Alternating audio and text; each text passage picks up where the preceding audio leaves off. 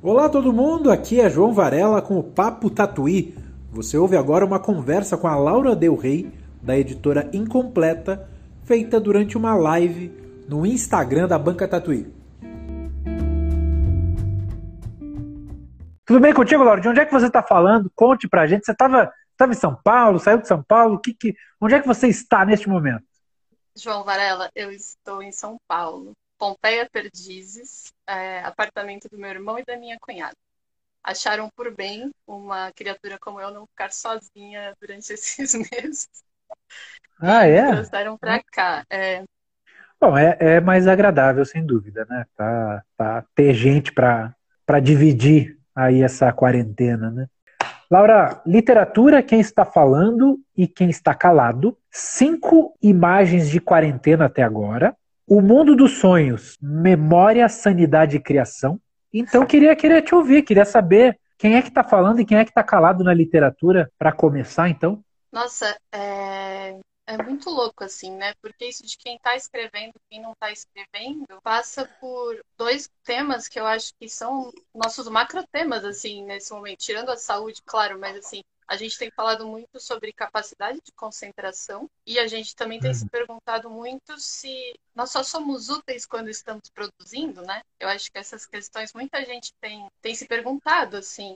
Eu vejo um negócio bem dois lados, assim. Pessoas uhum. que muito rapidamente, sei lá, enquanto eu ainda estava catatônica, elas já estavam arranjando soluções Quer dizer, como eu vou continuar produzindo na quarentena, como eu vou manter o meu negócio na quarentena, o que eu vou fazer com o livro que eu já tinha agora na quarentena tal. E de outro lado, as pessoas falando, cara, não tem a menor possibilidade de pensar sobre nada disso agora. Eu vou me afastar, observar, e quando tudo isso passar, se isso passar, quando eu ver que mundo a gente vai viver, eu vou ver se tem alguma coisa que eu, que eu quero contar, né? Que eu queira contar. Eu acho que tem uma coisa distinta, é, muito grande entre ficção e não ficção quem é da não ficção, e aí vai desde literatura até o pessoal da sociologia, psicologia, neurologia, essas pessoas têm sido muito demandadas. Eu acho que elas não têm nem tido muita oportunidade de ficar quietas, né? Tá todo mundo quer saber que a Judith Butler, o Caligares, a Monja Cohen, a Alcione tem para falar agora, sei lá a gente tá, eu tenho sentido, algumas pessoas comentaram isso, eu tenho sentido também que é um momento que as pessoas estão com muita vontade de ler não ficção, ler ensaios, pessoas pensando um momento, pessoas pensando história, pessoas trazendo de volta o que foi a gripe espanhola, a não ficção, eu acho que tem sido o que as pessoas mais têm tido vontade de ler e têm sido convidadas para escrever. Os ficcionistas, por outro lado, é mais complicado de medir, né? Como eles estão. Porque, assim, tirando uma pessoa que, sei lá, já estava com o livro praticamente pronto, só faltando rodar, a pessoa que ainda está escrevendo, quer dizer, é mais fácil a gente medir quem está falando do que quem está calado, né? Mas uhum. eu tenho, é, por relações pessoais, assim, com escritores e escritoras, eu tenho sentido uma grande pergunta de, nossa, o que eu queria dizer ainda tem por que dizer? Eu vou dar uma pausa nesse meu livro porque eu não sei se ele ainda faz sentido, né? E eu vi muitas coisas interessantes feitas, tanto no sentido de optar por calar, quanto no sentido de optar por falar. Tem as editoras que estão jogando seus livros de graça online, tem as editoras que estão falando, peraí, vamos tomar cuidado com essa política do gratuito, porque depois que vai sobrar. Mas eu também li coisas interessantes das pessoas que estão querendo parar um pouco. Primeiro entender para depois falar, assim.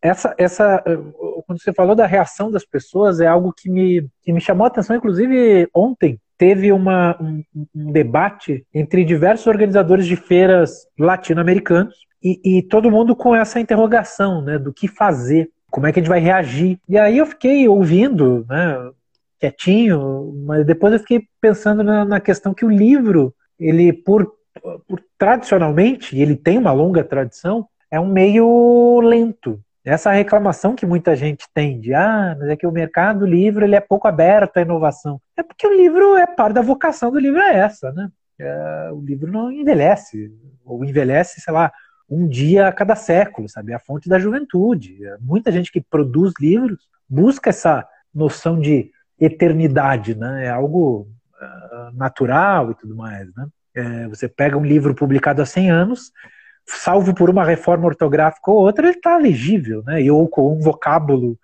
que deixou de ser usado, enfim, ou que foi ressignificado também. Mas no mais o livro ele, ele, ele tende a esse, a esse longuíssimo prazo, né?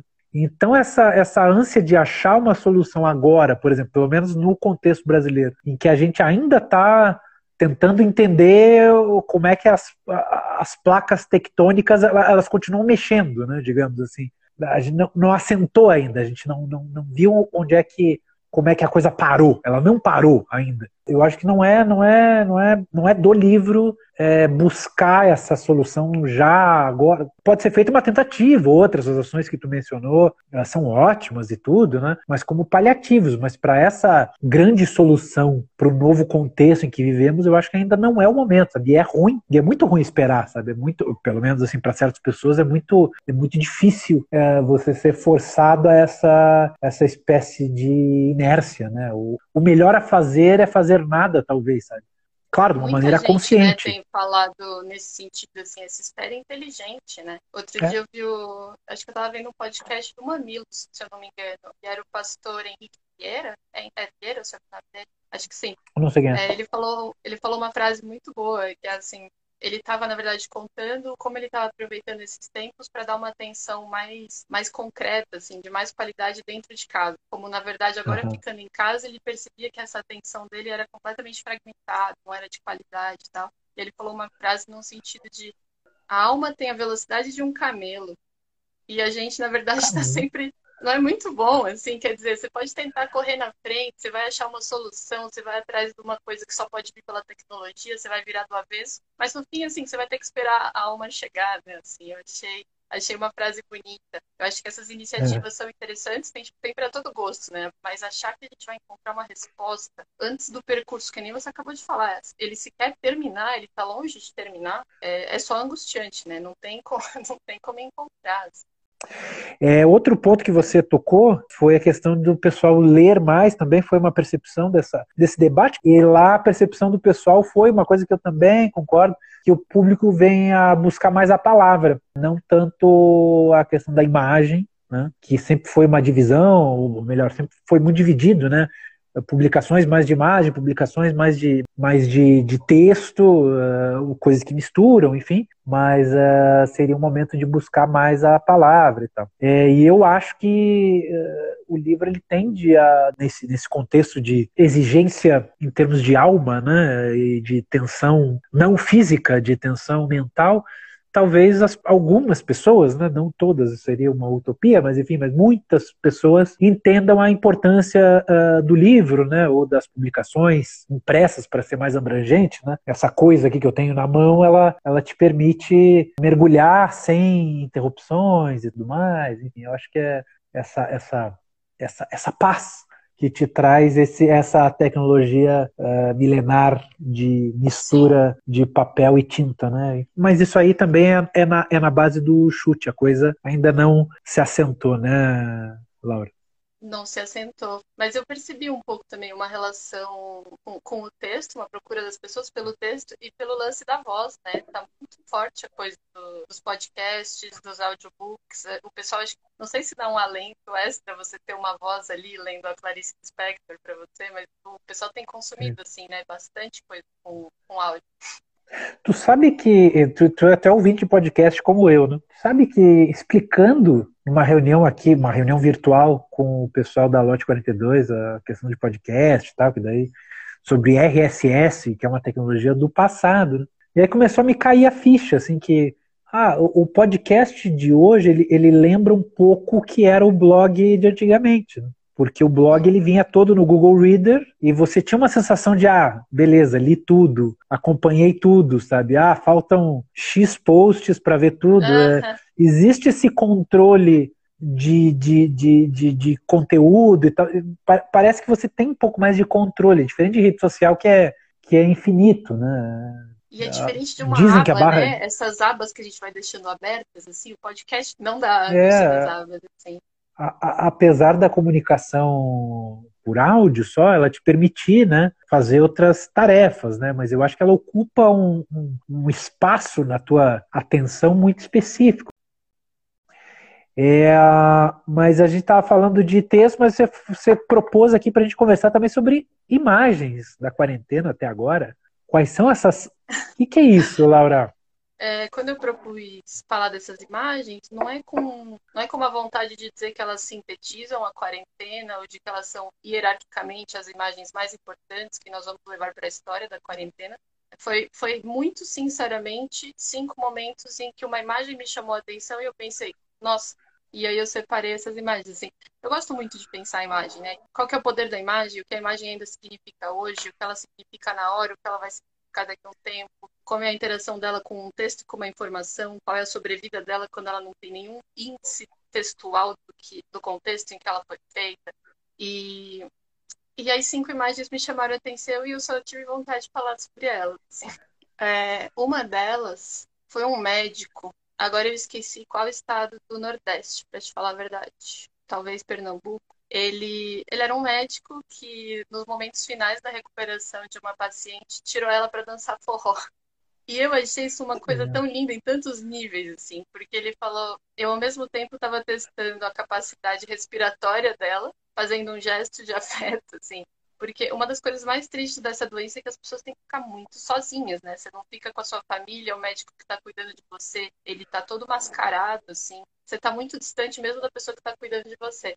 E aí, quando o médico tem essa ideia de, nos, nos momentos finais da recuperação, ali na UTI, simultaneamente fazer um teste de fôlego e uma coisa de afeto, né? Eu achei essa imagem uma coisa muito, achei muito bonita. A segunda imagem que me chamou a atenção isso é muito engraçado. Não vou, não vou dizer que eu vou ter saudade disso, porque eu não quero romantizar a quarentena. A quarentena é horrorosa.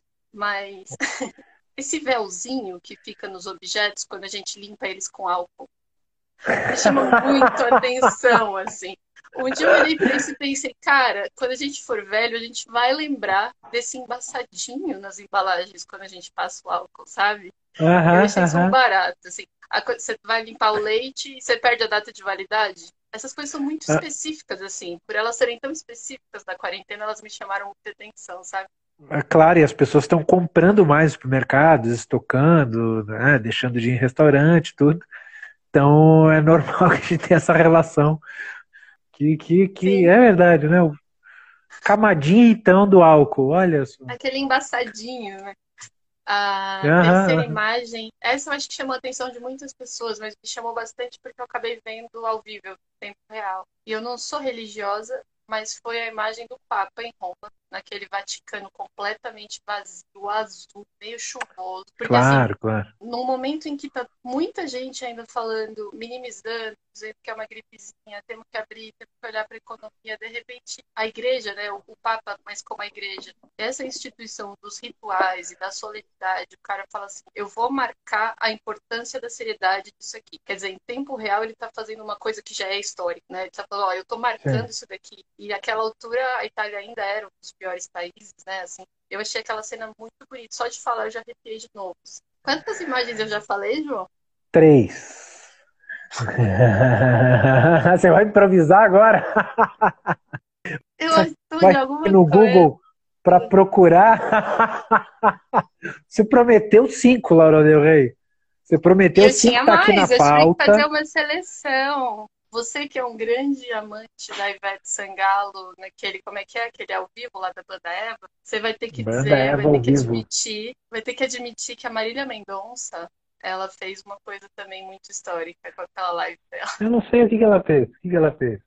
Cara, eu, eu também fiquei de cara. Foi uma coisa que na hora me chamou muita atenção. Primeiro pela quantidade de pessoas assistindo, a quantidade de dinheiro que ela arrecadou fazendo a live, mas assim, aquele carisma dela, aquele desprendimento, ela tava de chinelinho, pouquíssima ou nenhuma maquiagem, tipo, meio sentada. Claro que a casa dela é grandiosa e super rica, mas assim, eu acho que ela teve um despojamento. Ela teve um despojamento para fazer aquela live, de verdade, assim, de, ela parecia tão sinceramente estar fazendo para as pessoas, é, né, e não para se Aham. promover, não, porque ela não precisa de na, mais nada, né, assim, ela, ela tava fazendo com uma vontade de que as pessoas gostassem. E a segunda coisa que me chamou muita atenção na live dela, e aí eu não sei se já era um histórico da Marília Mendonça e eu não tinha conhecimento, mas aquele pessoal fazendo Libras, né? Os intérpretes de Libras, e meio dançando. Aquilo foi tão bonito, tão cativante, assim. Ela, ela colocou um, uma barrinha embaixo, né? E os intérpretes de Libra foram fazendo tanto as falas dela quanto as letras da, das músicas, assim. Sim, sim. Eu achei aquilo super bonito e eles estavam estavam gostando de fazer, sabe? Assim, é, eu não uhum. sei se já era uma coisa que, que acontecia sempre ou se foi especialmente na, na quarentena, mas eu achei o máximo, porque assim, quando eu trabalhava no SESC, e vira e mexe a gente tinha que contratar, a gente queria contratar intérpretes de Libras para palestras, para cursos, para falas, assim. E normalmente você contrata e provavelmente não vai ter alguém no público que vai precisar. Mas você tem que contratar sempre, é importante contratar sempre, porque as pessoas que precisam vão entender que quando elas quiserem vai estar tá lá, né? Então, Sim. eu achei isso muito legal. Não, Voltando é, para o item 5. é, pois é, agora, agora, agora você, você ganhou tempo para achar essa quinta imagem aí, hein? Cara, essa quinta imagem ela, é, na verdade, ela é bem clichêzona até. Acho que qualquer um que fizesse uma lista poderia incluir. Que são as crianças voltando às aulas na China. Aquelas crianças com, tipo, a máscara e depois o plástico. Porque, de certa forma, eu acho que esses países que estão na nossa frente, né, países nos quais o contágio começou antes e, portanto, agora eles estão na curva descendente, a gente olha para eles como uma espécie de futuro. Né? Não é que vá ser, porque o Brasil nunca vai ter a condição de ter o que a China está fazendo em escolas públicas, a gente não vai fazer. Mas eles viraram o nosso norte, cara. Então você olha para aquela foto daquelas crianças e você pensa, meu Deus, quer dizer, depois que tudo melhorar e num país que tem muito mais condições, que se importa muito mais com a educação, com uma série de coisas, a gente tá vendo essa imagem completamente insólita o que vai ser no Brasil, assim, né? Antes que a gente estoure o nosso tempo, dona Del Rey, que é muito boa Como de é papo. Que a gente tá? Mundo dos sonhos, memória, sanidade e criação. O que, que você quis dizer com este tópico que dá para dá pra fazer uma live inteira só em cima dele, então, mas a gente vai, vai ter que ser bem conciso. É, os sonhos. Eu já estava muito encanada com os sonhos há um tempo, assim. Começou quando eu ouvi o podcast da ilustríssima Considarta Ribeiro, falando uhum. sobre aquele livro o Oráculo, Oráculo da Noite, na noite. Oráculo da Noite. E eu já tava com essa coisa dos sonhos, assim, o tema, porque eu tava lendo livro, eu tava escutando o Siddhartha falar e tal. E aí, quando a quarentena começou, eu sou muito ansiosa, né? E eu comecei a ter sonhos muito terríveis, assim, sonhos terríveis, pesadelos meio espirituais, assim, eu acordava e de olho ainda aberto eu via coisas que pareciam meio que ser uma morte, uma coisa meio angustiante, e acordava com falta de ar, e aí a falta de ar parecia um sintoma, sabe assim, quando o negócio vai virando uma... E eu já tinha feito yoga, já tinha feito pão, já tinha cortado a franja, já tinha feito tudo que a quarentena hipster nos proporciona. E... Mas... Tudo que a quarentena hipster nos proporciona. Cinco imagens da quarentena hipster: pão, yoga. Não é? Mas vai lá, vai lá, por favor, continue. É... E eu estava muito perturbada e sem capacidade de concentração. Eu levei muitas semanas para conseguir voltar a ler perto do ritmo que eu lia, assim. E eu comecei a reparar isso que a Cecília está falando. Tá todo mundo relatando muito ou que está sonhando mais ou que está lembrando mais dos próprios sonhos na quarentena, né? E aí eu continuei lendo, aí eu resolvi entrar no Siddhartha e de fato durante muitas semanas era a única coisa que eu conseguia ler, o, o livro dele. E o que, que eu acho que tem de interessante, assim? Numa noite bem dormida, numa noite média, você tem oito horas de uma vida que é uma vida paralela. Ela é um tipo de ficção que você pode se dar né? Assim, quer dizer, se você usufruir do sono, se você se esforçar para lembrar do sonho, porque tem técnicas para você conseguir lembrar, é, ele pode ser tão benéfico assim para a sanidade mental, para a forma como você está se relacionando com, com o dia, com as informações de estresse, de incerteza. Ele pode ser um, um caldeirão de imagens e símbolos com, nos quais você pensar depois que acorda, coisas que você pode escrever, porque assim.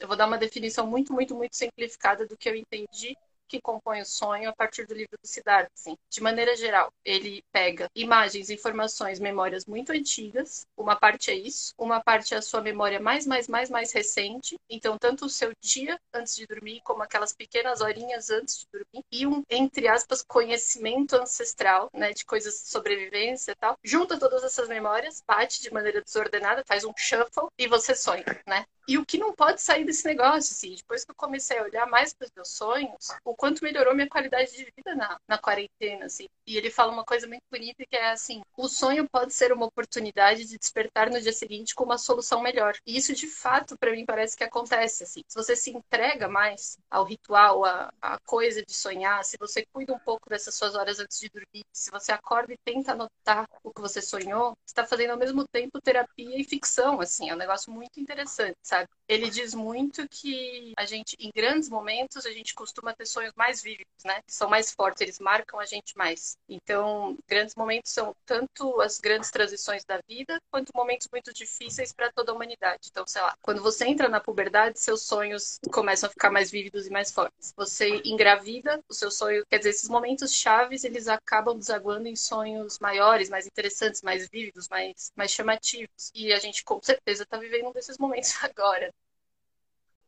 É, com o que você tem sonhado, então, Laura? No começo eram muitos pode... pesadelos. Quer falar? Só que eram pesadelos dos quais eu não lembrava. Então eu só acordava assustada, só era ruim. Falava, nossa, tá tudo tão ruim, tá tão difícil, eu tô com tanto medo da minha morte, da morte dos outros, tô tão preocupada com a pessoa que tá, meu, ali na rua, o que, que vai acontecer, o que vai acontecer no Rio de Janeiro, o que, que vai, né? Que o sonho só era ruim, eu só acordava com uma sensação ruim.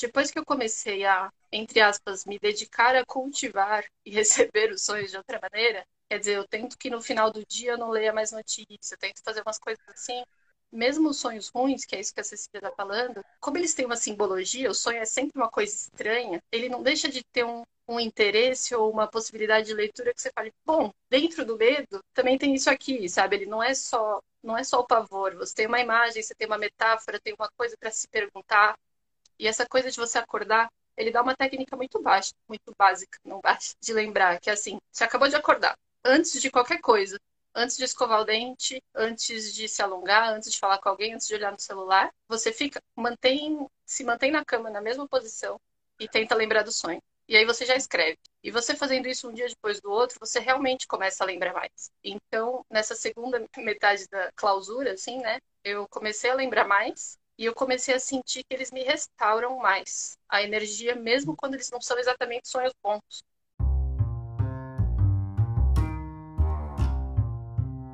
Nossa, eu acho que deu para falar tudo, sabe? Viu?